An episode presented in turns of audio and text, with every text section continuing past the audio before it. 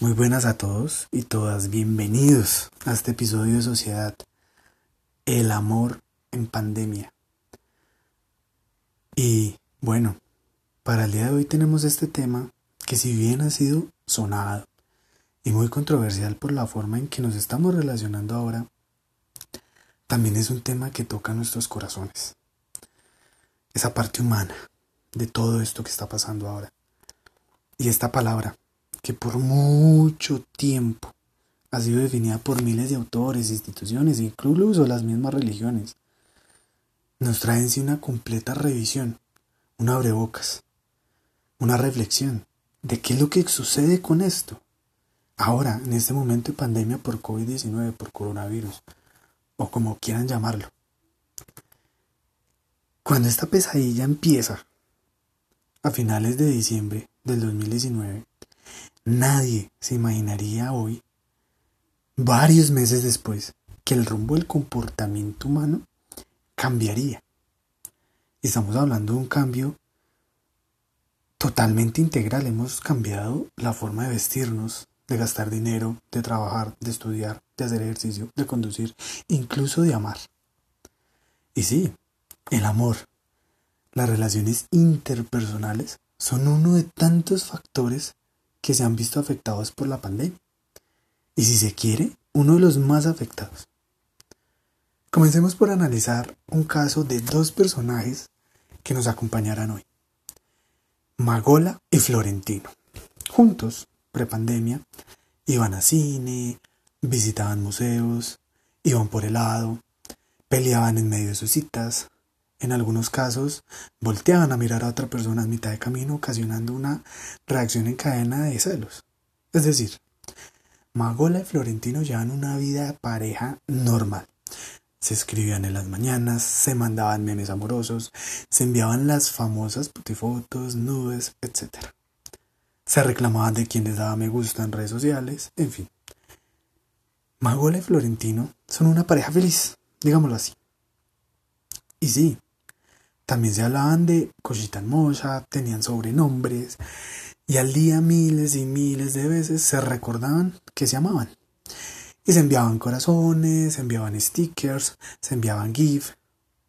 Y es que evidentemente también acudían a sitios reservados para una interacción mucho más física. Pero el aislamiento ocasionó que Magola y Florentino rompieran esa maravillosa rutina que tenían antes. Todo quedó en recurrir a los aplicativos de reuniones virtuales. Esto provocó que tanto Magola como Florentino experimentaran una sensación de soledad.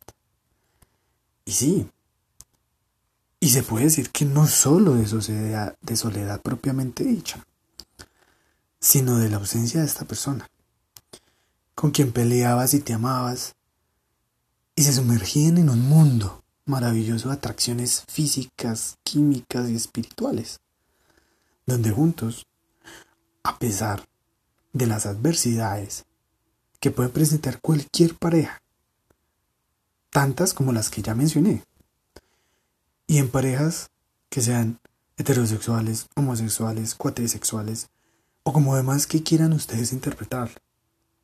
Son factores que en cualquier relación sí o sí, sí o sí, se presentan. Y ahora bien, al estar aislados, nos preguntamos lo siguiente. ¿Es el contacto físico necesario para llevar sanamente una relación amorosa? Pues mis queridos amigos y amigas, si ustedes están pasando por una relación en este momento, se habrán detallado, muy, muy, muy detallado, lo importantísimo que es tener esa persona junto a ustedes.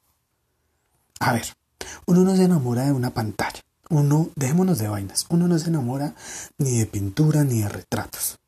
Uno necesita la conexión física, sentir la mirada, la sonrisa de esa persona.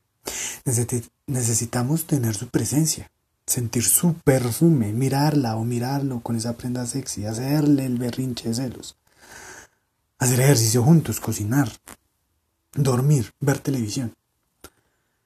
Algunos pensarán, que hacer el amor por video y que puede que sea el gran éxito de las modelos y los modelos webcam.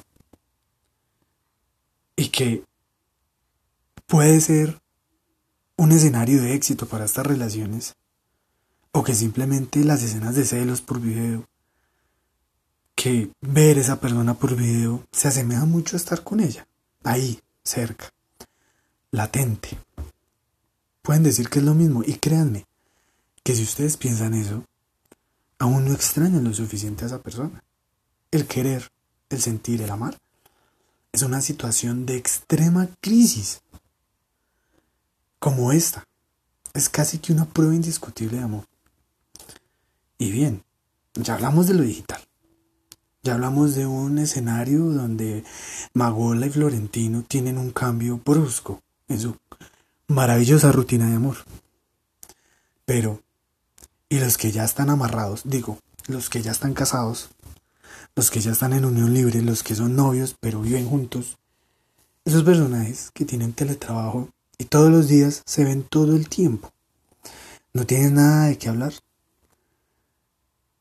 Pues todo lo hacen juntos y es imposible si estando ahí todo el día no se aburran de la presencia del otro. En las cenas ya no habla de qué hablar. Se pierde la química. Ya el sexo es tan monótono que no dan ganas. A lo que quiero llegar es que ya no extrañas a esa persona porque está ahí, es una presencia constante, está encerrada contigo. Que si bien están en un espacio de 18 horas de teletrabajo, están cansados, estresados, porque te falta el internet, porque no alcanzaste a entregar el informe, porque tu jefe te está pidiendo más de lo que puedes dar, o porque tal vez tu esposa o esposo, novio, novia, están en un contexto de lo que algunos llamamos los esclavos del siglo XXI. Entonces, replantear una relación amorosa porque no se vean o porque se vean demasiado se convierte en un escenario conflictivo.